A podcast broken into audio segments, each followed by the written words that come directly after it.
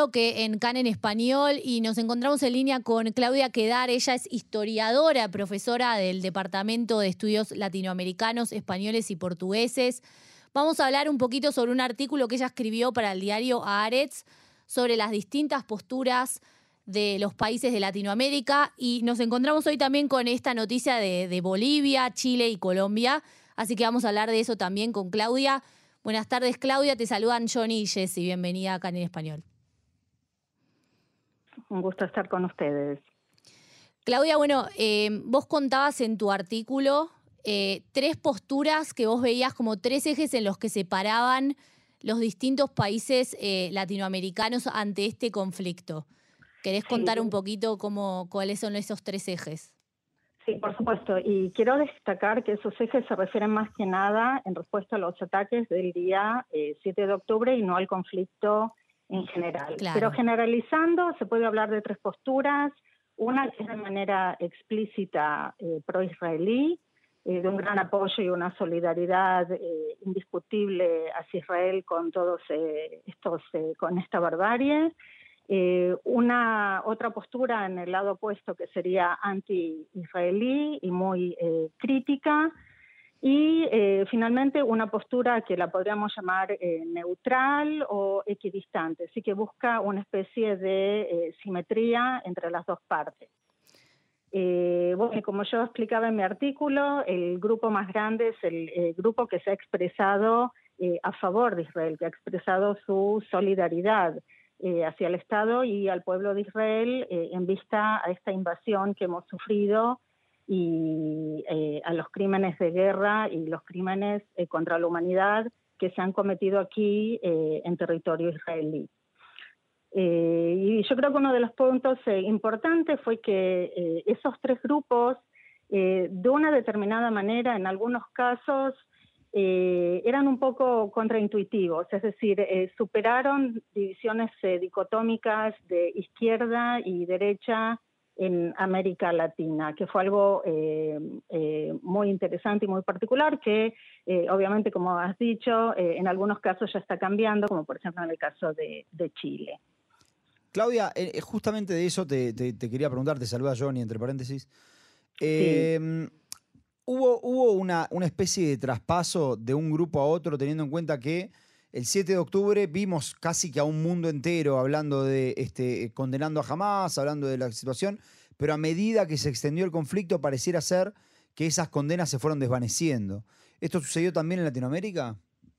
Eh, sí, es lo que estamos viendo en los últimos días. Eh, cabe destacar que eh, por lo general hay varios países latinoamericanos que de manera automática eh, siempre condenan a Israel y apoyan al lado palestino, pero esta vez hubo algo en la magnitud de la masacre y de los eventos que fue lo que hizo cambiar, pero de manera puntual, eh, únicamente, eh, posturas tradicionales de determinados países o, más bien dicho, de determinados gobiernos o partidos políticos en América Latina.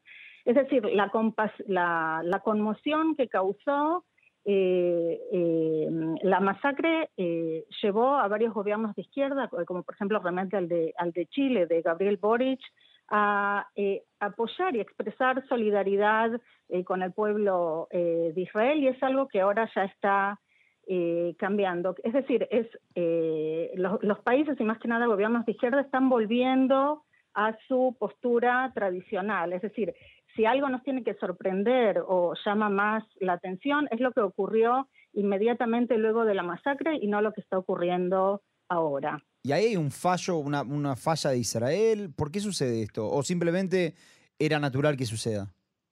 Eh, yo me imagino que por un lado es natural que, suceda, sí, eh, es natural que suceda, eh, y por otro lado sí es muy probable que Israel está fallando en la manera de explicar los eventos, que la opinión pública tiene una memoria muy corta y los eventos eh, del 7 de octubre eh, van quedando en un costado eh, en comparación a lo que estamos viendo ahora que está sucediendo en la franja de Gaza, sí con los ataques israelíes masivos, tanto por aire como también eh, por tierra, eh, a pesar de que hay países que aún no han cambiado su postura. Por ejemplo, si tomamos el caso de Argentina, en que eh, hay un gobierno hoy que tiende a la izquierda y por lo generalmente no apoya el lado de Israel, tal vez debido al número relativamente alto de víctimas argentinas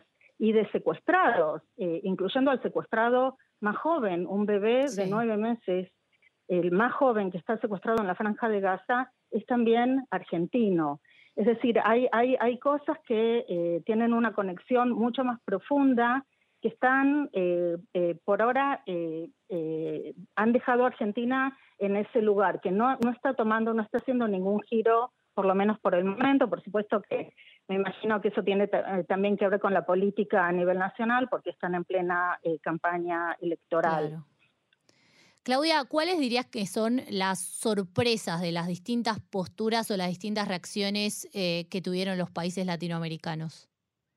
hubo varias sorpresas y hubo sorpresas distintas. una de las sorpresas más grandes fue efectivamente el caso de Gabriel Boric, que inmediatamente luego, eh, luego de, los eventos del 7 de octubre eh, tomó una postura realmente de, apoyo hacia Israel e incluso eh, se expresó en contra del terrorismo y eso a pesar de que hubo varios choques diplomáticos previos entre el presidente Boric y el Estado de Israel, más específicamente con el nuevo embajador israelí en Santiago, en su momento Boric eh, eh, se negó y postergó mucho eh, el, acto de aceptación de sus credenciales. Esa fue una de las primeras sorpresas. hubo otras sorpresas. puedo hablar, por ejemplo, del caso de México, que si bien México no sorprendió en el hecho de que fue fiel a su tradicional postura pacifista, ¿sí? desde la Revolución Mexicana el Estado eh, mexicano se opone a guerras y a violencia eh, de todas partes y siempre llama al diálogo y a la, solución diplomática, lo que sorprendió en el caso de México fue la postura de la Embajada de México en Israel, que expresó de manera explícita y oficial en todos los medios eh, posibles aquí en Israel, expresó en un comunicado de una página su inconformidad ante las declaraciones del presidente eh, López eh, Obrador. Eh, la Embajada de México en Israel dijo que hubieran valorado una condena mucho más contundente de los actos barbáricos perpetrados por la organización terrorista Hamas. Es decir, una serie de expresiones muy tajantes que López Obrador evitó. Eh, eso fue realmente algo que eh, ha sorprendido eh, muchísimo, muchísimo. Y otra de las sorpresas fue la de Colombia, que Colombia tiene históricamente una muy buena relación con el Estado de Israel, pero el presidente actual, Petro, eh, ha adoptado desde el Vamos eh, una postura muy anti-israelí aún antes de estos eventos eh, del 7 de octubre y luego de, la masacre que se ha perpetrado aquí en Israel por manos de terroristas del Hamas, Petro en realidad condenó, condenó a Israel. incluso llegó a comparar las cosas que desde su punto de vista Israel está haciendo en la franja de Gaza eh, con los actos de, eh, que hubo en Alemania nazi, es decir, palabras eh, realmente muy, muy, muy fuertes que han sido, sí, chocantes a pesar de, de la postura de Petro, que desde el vamos es anti-israelí. Esas yo creo que fueron las, las sorpresas más grandes. Y, diría que sí, que también el caso de Argentina fue una, una buena sorpresa, sí, desde la perspectiva israelí. Claudia, em, vos haces una, una, una especie de relación bastante interesante en tu artículo, donde hablas sobre la reacción respecto de lo que sucedió aquí o del conflicto aquí, y me parece que es muy acertado lo que vos decís de que hay que diferenciar la reacción al 7 de octubre con la reacción al conflicto, pero lo relacionás a veces con la, con la reacción a la guerra en Rusia, y, me quiero centrar aquí en el caso del Salvador, por ejemplo, que vos decís bueno, en El Salvador vemos que hubo una especie de identificación, obviamente con el pueblo palestino, pero una condena jamás. Y sin embargo, En la guerra de Rusia no vimos lo mismo. Lo primero que te quiero preguntar es, ¿por qué haces esta relación? Si me podrías desarrollar un poquito más, ¿qué, qué podemos aprender de esta relación en las condenas a un evento y al otro?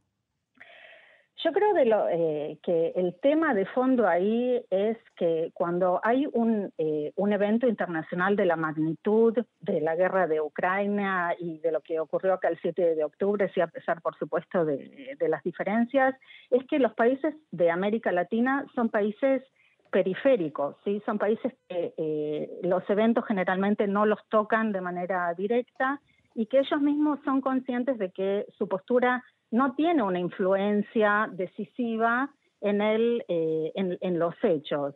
Pero lo que sí es cierto es que al posicionarse, al expresar de manera oficial cuál es la postura del país, eh, los países latinoamericanos eh, buscan delinear su inserción en el, en el plano internacional. Y eso es lo que estamos viendo. Por eso yo, como decía en mi, en mi artículo, sí que el caso del Salvador, que se posicionó a favor de Rusia en la invasión eh, de Ucrania, es decir, y más que nada por su eh, por las relaciones tan tensas que tiene hoy en día El Salvador con Estados Unidos, es de una manera eh, sorprendente que en, el caso de nuestro conflicto aquí se haya posicionado en el lado de un país que es el aliado más cercano de los Estados Unidos en el Medio Oriente.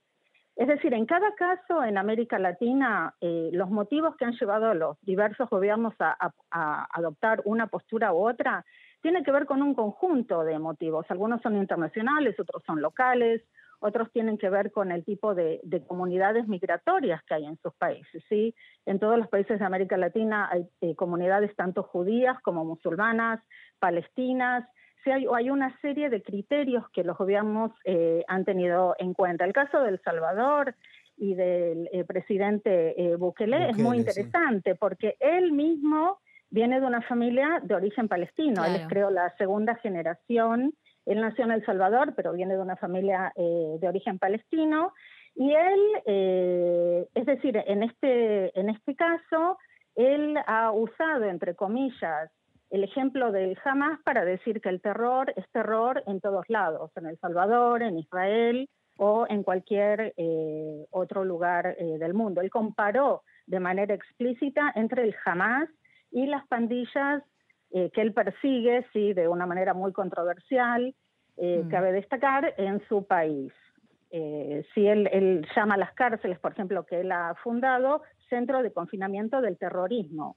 Sí, así que eh, la comparación con el Hamas para él eh, sirvió también para eh, aclarar algunos temas mirando a El Salvador adentro, no solo a la inserción internacional de El Salvador. Claro, pero aparte la relación entre El Salvador e Israel es una buena relación. Es una buena relación, sí, son, son países, sí, hay una serie de países latinoamericanos que son realmente eh, tienen una historia de eh, amistad, se podría decir, con el Estado de Israel, como Guatemala, Uruguay, Perú, Costa Rica, eh, Haití, la República Dominicana, Panamá.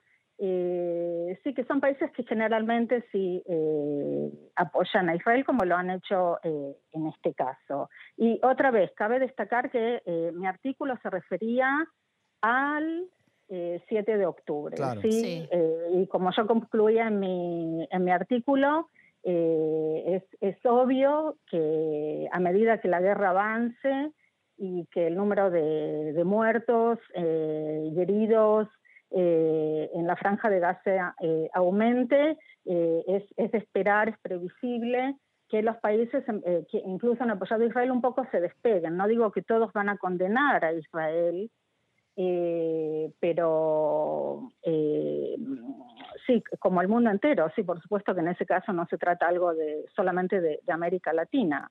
Lo que sí es probable es que Israel tal vez eh, no invierta en, en, explicar lo suficiente a países de América Latina cuál es la situación. Es una situación mucho más lejana. pero bueno. ¿Cómo, para última pregunta, eh, ¿Cómo ves la, relación de los países del medio? Esto que vos decías que tenían una, que expresaron de una forma más simétrica sobre, sobre el 7 de octubre. Eh, ¿Cuáles son y cómo, cómo los, describirías, digamos? Bueno, como dije, uno es el caso de, México, que es eh, un país que se define pacifista y, y por eso siempre México eh, intenta quedar bien con Dios y con el diablo y llamar a negociaciones. El otro caso interesante en esos países del medio o neutrales, en este caso, fue el caso de Brasil eh, en el que tenemos al presidente Lula de Silva, eh, que es un presidente que pertenece a la izquierda, eh, pero bueno, en este caso ha intentado ser más neutral, tal vez porque en estos días Brasil preside el Consejo de Seguridad de las Naciones Unidas, mm. ¿sí? tiene un cargo diplomático, es un cargo rotativo, y por eso Brasil intenta promover eh, esa línea de llamar a la, negociación y al cese de, la violencia, que no haya una escalada de violencia. Puede ser que en el caso de Brasil sea algo más conjunctural, que eh, sí, eh, tal vez ahí también hubo una especie de, sorpresa, que fue una, una reacción más moderada de lo que se podría esperar de un gobierno de izquierda en Brasil hoy en día. Claro. Bueno, Claudia, te agradecemos muchísimo por, eh, por la nota, por el panorama que, nos estás dando y por ver estas distintas posturas que, y cómo se fueron desarrollando desde el 7 de octubre hasta acá, ¿no? Pues fueron, algunas fueron oscilando, como decías vos. Tal cual, tal cual. Bueno, muchas gracias eh, a ustedes, a ambos, y que tengamos eh, buenas noticias. Chao, Claudia. Chao, muchas gracias. Hasta luego.